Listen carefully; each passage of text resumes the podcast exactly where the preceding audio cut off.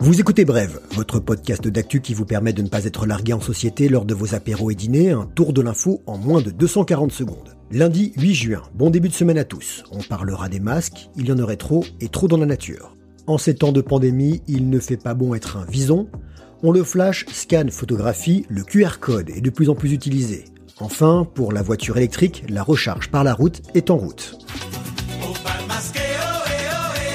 Il a fait et fait encore beaucoup parler, même si derrière on ne voit pas les lèvres bouger. Le masque, inutile, voire dangereux, le voici désormais recommandé et même obligatoire dans certaines circonstances. L'OMS a changé de doctrine sur son usage et conseille maintenant au gouvernement d'encourager le port du masque dans les transports publics, les magasins et tous les autres milieux fermés ou très fréquentés.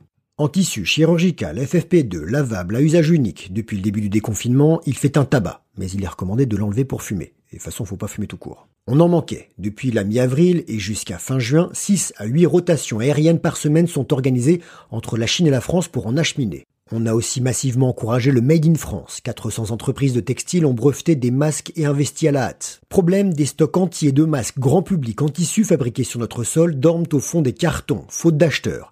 Si les 25 millions d'unités hebdomadaires produites en France se vendaient comme des petits pains au début du déconfinement, ce sont les masques jetables en provenance d'Asie principalement qui ont la cote. Le masque jetable importé coûte entre 55 et 60 centimes l'unité. Pas cher. Le masque français réutilisable coûte 3 à 5 euros. Plus cher. Mais j'ai bien dit réutilisable. Jusqu'à 20 fois. Et si on sort sa calculette, ça ne fait que 15 à 25 centimes à chaque fois que vous le mettez sur la bouche et le nez. Oui, les deux.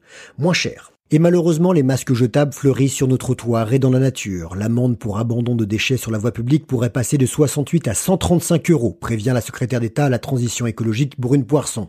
Ils mettraient 450 ans à se décomposer. Ils sont de nature à protéger, mais ne protègent pas la nature. Aujourd'hui, on va vous parler des visons, et je vous préviens, c'est pas très joyeux. Le coronavirus serait d'origine animale, vous le savez. On a fait porter le chapeau au pangolin et à la chauve-souris. Maintenant, on fait porter le manteau au vison. Pas de peau. Des cas de Covid-19 ont été détectés dans des élevages des Pays-Bas chez ces petits mammifères de la famille des mustélidés appréciés pour leur fourrure. Les autorités affirment que deux employés de ces élevages ont très probablement contracté le SARS-CoV-2 via des visons. S'ils étaient avérés, ces deux cas seraient les premiers connus de transmission du nouveau coronavirus de l'animal à l'homme. Aux Pays-Bas, pour le manteau sur pattes, on ne prend pas de gants. Deux hommes infectés, 10 000 animaux qui pourraient être éliminés, ont annoncé les ministres de la Santé et de l'Agriculture. Des milliers de ces petits cousins de la fouine et de la belette pourraient être gazés au monoxyde de carbone. Deux associations de défense des animaux ont obtenu un report de l'abattage. L'élevage de visons en vue de la commercialisation de leur fourrure est très controversé aux Pays-Bas. Il y a quatre ans, la plus haute instance judiciaire du pays a ordonné la fermeture des élevages d'ici 2024. Le QR code pour Quick Response Code. Vous savez, ce code barre 2D avec des carrés noirs et blancs qui donnent accès à des infos, des sites web, mais c'est souvent contraignant. Ça prend du temps, faut s'arrêter, déverrouiller son smartphone, prendre des photos, ça ne marche pas à tous les coups. Délaissé, son usage était moribond. Grâce à la crise sanitaire, il fait des bons, notamment dans le monde de la restauration. Depuis la rouverture des bars et restos, de nombreux établissements toqués ont troqué la bonne vieille carte contre cette technologie, née au milieu des années 90. Les menus ne circulent plus entre les mains.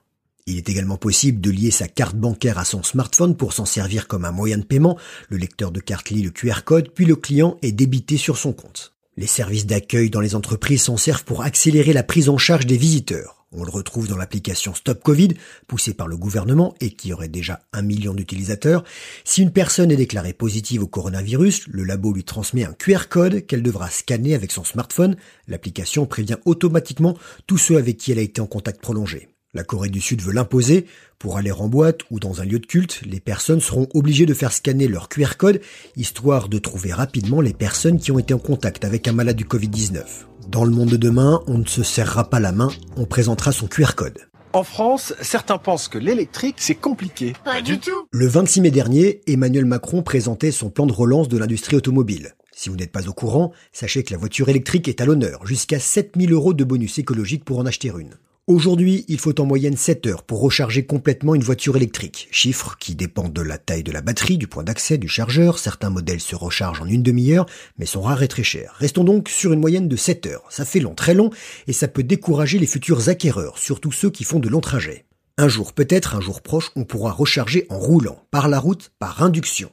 La société israélienne Electreon va dérouler 600 mètres de bobines de cuivre sur un tronçon de 2 km à Tel Aviv. Grâce à l'électricité du réseau de la ville, le cuivre va transmettre en permanence l'énergie via un récepteur sans fil fixé au plancher de la voiture. Pas d'inquiétude, vous pouvez aussi marcher sur le bitume sans vous prendre une châtaigne. La start-up n'est pas la seule à réfléchir à ce type de solution. La Suède dispose déjà d'une voie entre l'aéroport d'Arlanda et Stockholm équipée de rails permettant de recharger des camions électriques. Siemens propose une e-autoroute avec des câbles en hauteur auxquels les camions hybrides peuvent s'attacher comme les tramways. Tous recherchent des idées lumineuses pour les véhicules électriques. Voilà, c'était bref. Merci de votre fidélité. Encore un bon début de semaine à tous. On se retrouve demain, même podcast, même heure. Suivez-nous sur les réseaux sociaux, parlez-en autour de vous, car l'info, ça se partage.